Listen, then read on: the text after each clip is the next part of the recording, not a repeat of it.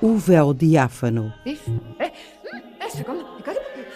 Para uma história temática da música europeia.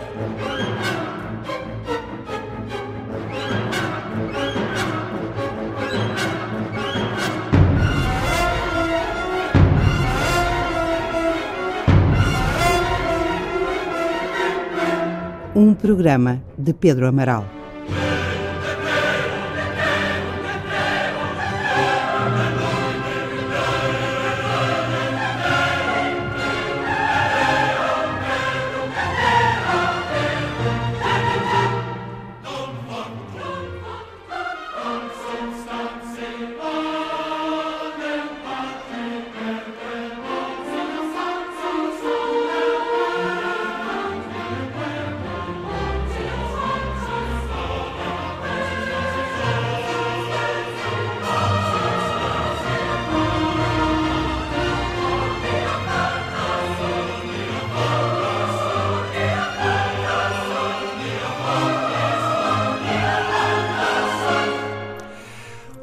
O diáfano, terceiro ciclo, música descritiva, uma palavra, já que o disse, redutora, uma palavra que aqui usamos como um epitolato, albergando as várias técnicas, metodologias e declinações do mesmo fenómeno.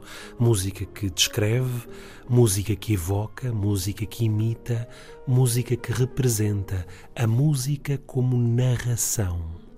Música programática, se pensarmos numa peça que assenta numa determinada narrativa e que procura tecer um equivalente a essa narrativa através dos meios e da técnica musical. Música programática que, para realizar esse equivalente puramente musical de uma narrativa, utiliza todos os meios à sua disposição: a descrição, a evocação, a imitação, a representação musical.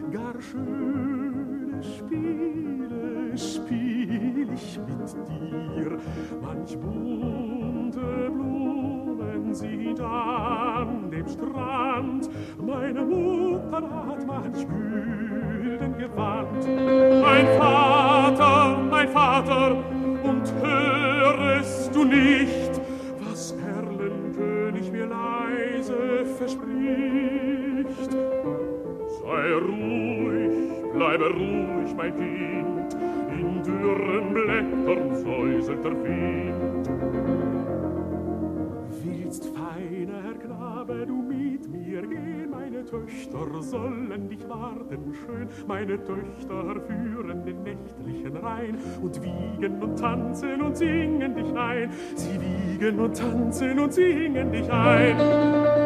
Mein Vater,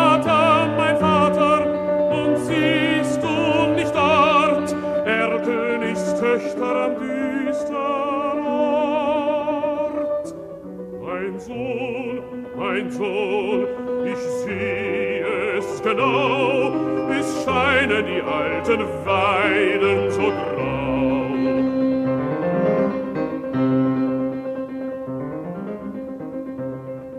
Ich liebe dich, mich reizt deine schöne Gestalt, und bist du nicht willig, so brauch ich Gewalt.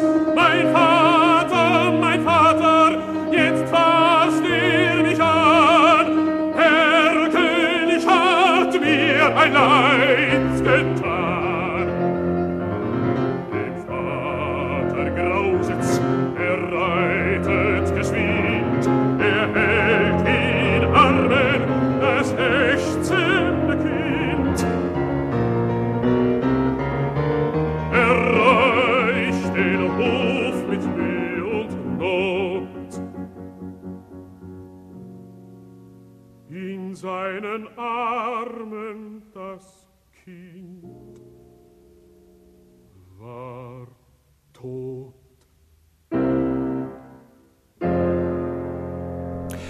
Franz Schubert dá Erlkönig, a partir de um poema de Goethe, uma das suas canções emblemáticas.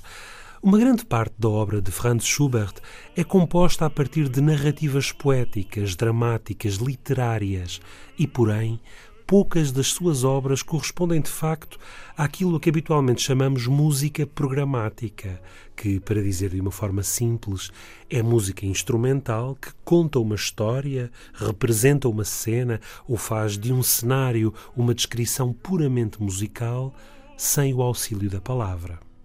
Na Sexta Sinfonia de Beethoven, por exemplo, a música leva-nos a assistir a toda uma cena num ribeiro, a uma tempestade, a um encontro imaginário e feliz com agentes do campo, como Beethoven escreve.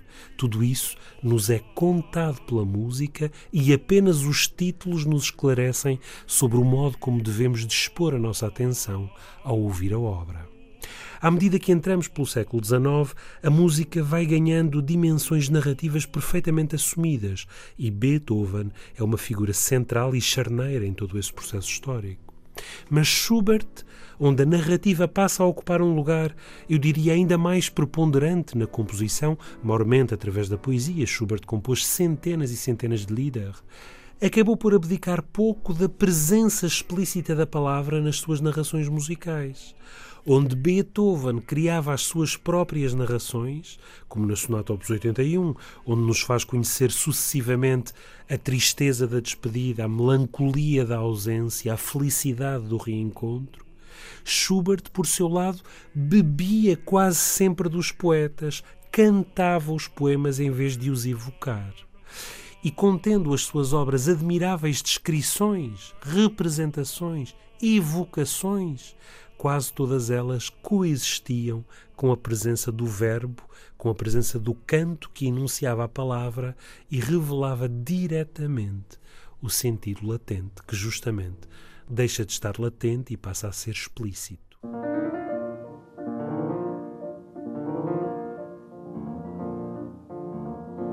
In einem Bächlein hell, da schoss in froher Eil die launische Forelle vorüber wie ein Pfeil. Ich stand an dem Gestade und sah in süßer Ruhe des muntern Fischleins Bade im klaren Bächlein zu, des muntern Fischleins Bade im klaren Bächlein zu.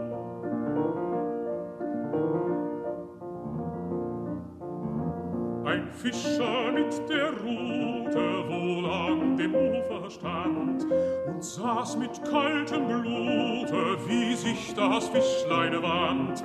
So lang dem Wasser helle, so dacht ich nicht gebricht, so fängt er die Forelle mit seiner Angel nicht, so fängt er die Forelle mit seiner Angel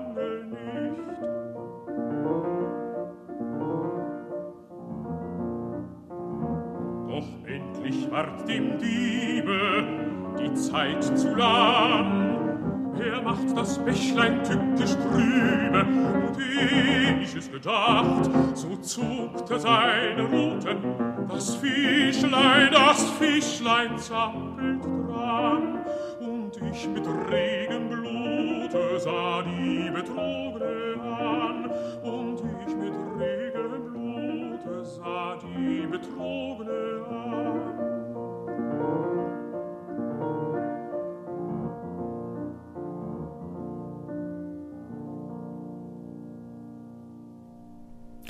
Schubert e as suas permanentes descrições, representações, evocações, outros tantos ingredientes de uma narrativa musical apoiada na presença do canto, que assim enuncia a palavra e revela diretamente o sentido latente.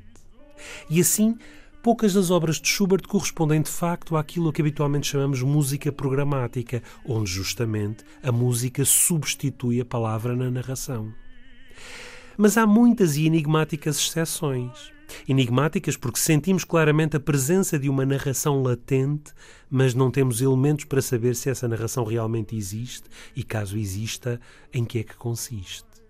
O século XIX, reparem, abundou nesse curioso subproduto literário que consistia em criar programas, textos, narrativas puramente ficcionais que nada tinham a ver com a obra original, mas que guiavam ou se supunham guiar o ouvinte na sua escuta da obra musical.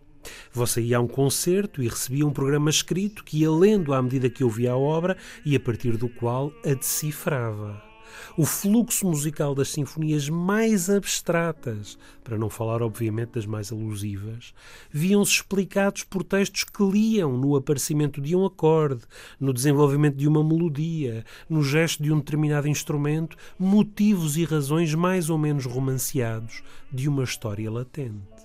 A história era puramente inventada, mas nos casos mais felizes adequava-se como uma luva à obra musical e assim uma narrativa puramente instrumental, uma música puramente abstrata, ganhava uma dimensão e uma justificação literárias que o seu compositor provavelmente jamais imaginara.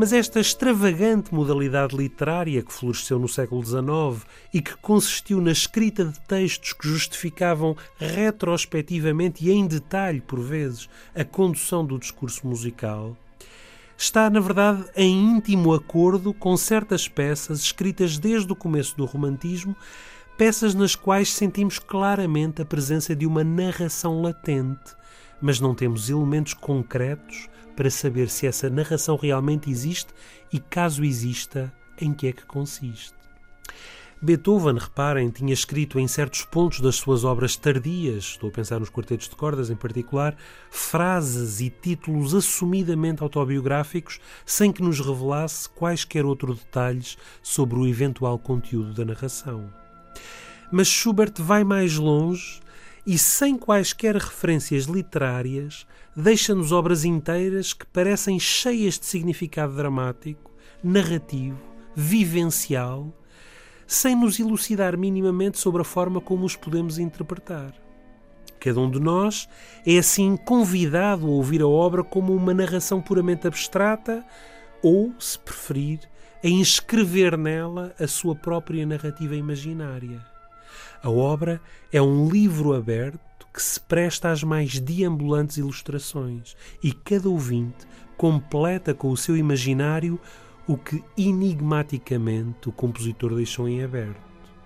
Um exemplo, Franz Schubert, o Quartet Satz em Dó menor D 703, fragmento de um quarteto deixado incompleto, escrito em dezembro de 1820.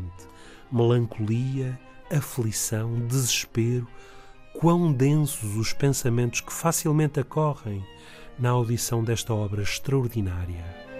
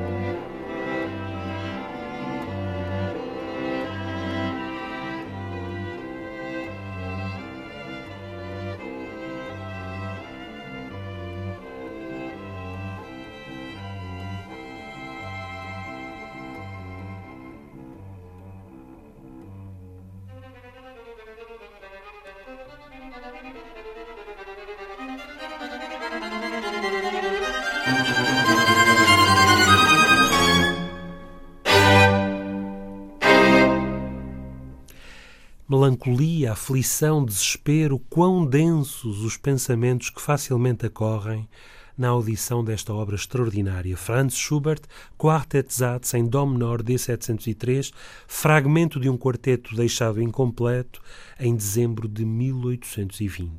Cada um de nós é assim convidado a ouvir a obra como uma narração puramente abstrata ou, pelo contrário, a inscrever nela a sua própria narrativa imaginária. A obra é um livro aberto que se presta às mais deambulantes ilustrações e cada ouvinte completa com o seu imaginário aquilo que enigmaticamente o compositor deixou em aberto. Dir-me-ão que assim é toda a obra musical e, no fundo, toda a obra de arte. Um livro em aberto no qual cada leitor, cada ouvinte, inscreve a sua narrativa pessoal. Mas não há dúvida de que certas obras, carregadas de dramatismo, mas de um dramatismo não explicado, não codificado, são muito mais propícias a tornarem-se o espelho da nossa subjetividade emocional. Mas há mais. Schubert utilizou melodias de algumas das suas canções como matéria-prima para a composição de obras puramente instrumentais subsequentes. E a questão inevitável que se levanta é esta: será que a melodia, assim transplantada de uma obra para a outra, é apenas uma matéria puramente musical? Ou transporta com ela uma parte da base poética da canção original. Exemplo: A Morte e a Donzela, uma das mais belas canções de Franz Schubert, escrita em fevereiro de 1817 a partir de um poema de Matthias Claudius. O poema é curto. A Donzela. Vai-te, ah, vai-te, morte selvagem, eu ainda sou jovem, vai, por favor, e não me toques. A morte. Dá-me a tua mão, bela e delicada criatura. Eu sou teu amigo e não venho para te punir. Coragem, eu não sou mau.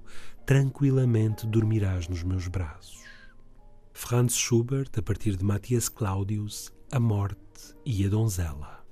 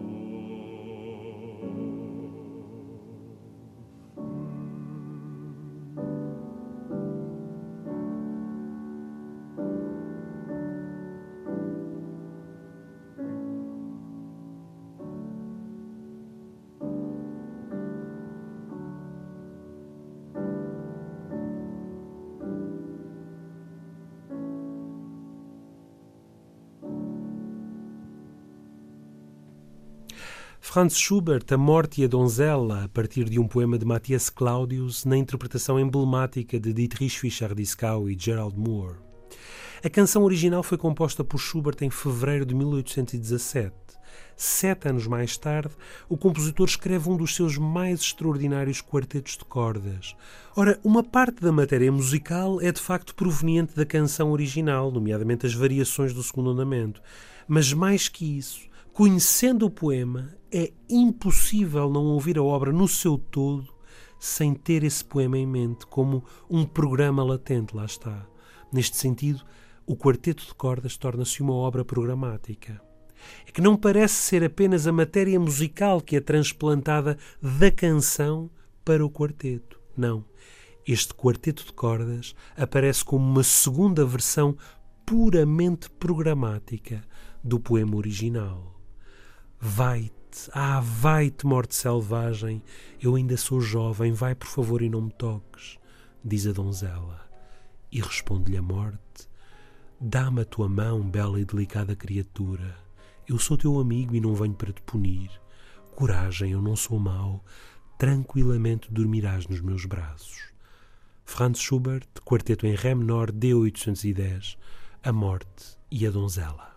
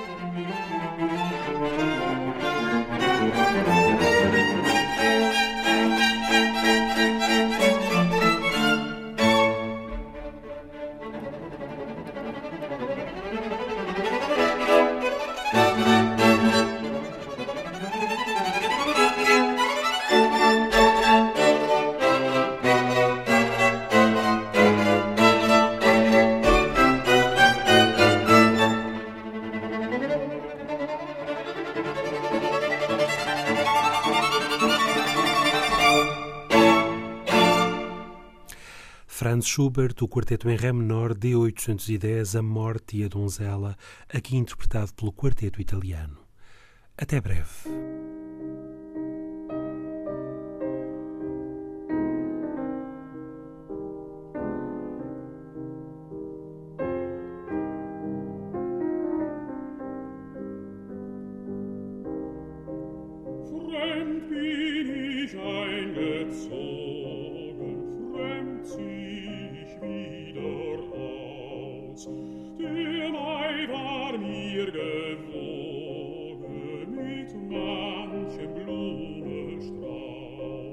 Véu diáfano. Para uma história temática da música europeia.